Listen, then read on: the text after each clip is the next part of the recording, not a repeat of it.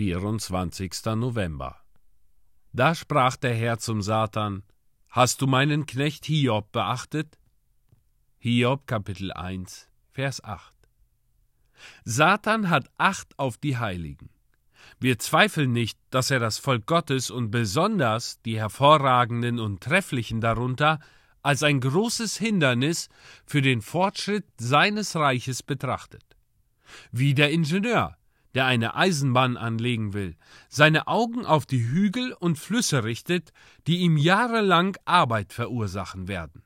So hat der Satan, wenn er die verschiedenen Pläne betrachtet, um die Herrschaft der Welt fortzuführen, am meisten Acht auf Männer wie Hiob.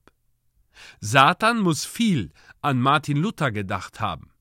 Ich könnte die ganze Welt unter meine Füße treten, sagte er, wenn dieser Mönch nicht wäre.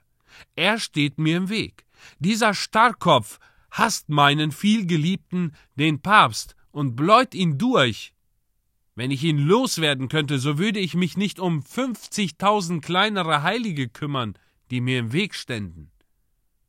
Er hat sicher Acht auf Gottes Knecht, wenn seinesgleichen nicht ist, wenn er deutlich und von seinen Gefährten geschieden eine hervorragende Stellung einnimmt.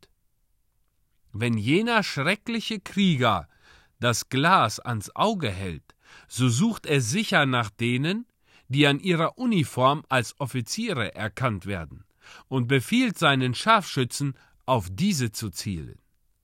Wenn ihr freigebiger als andere Heilige seid, wenn ihr mehr in Gottes Nähe lebt als andere, so könnt ihr erwarten, dass Satan seine Aktivität auf euch konzentrieren wird.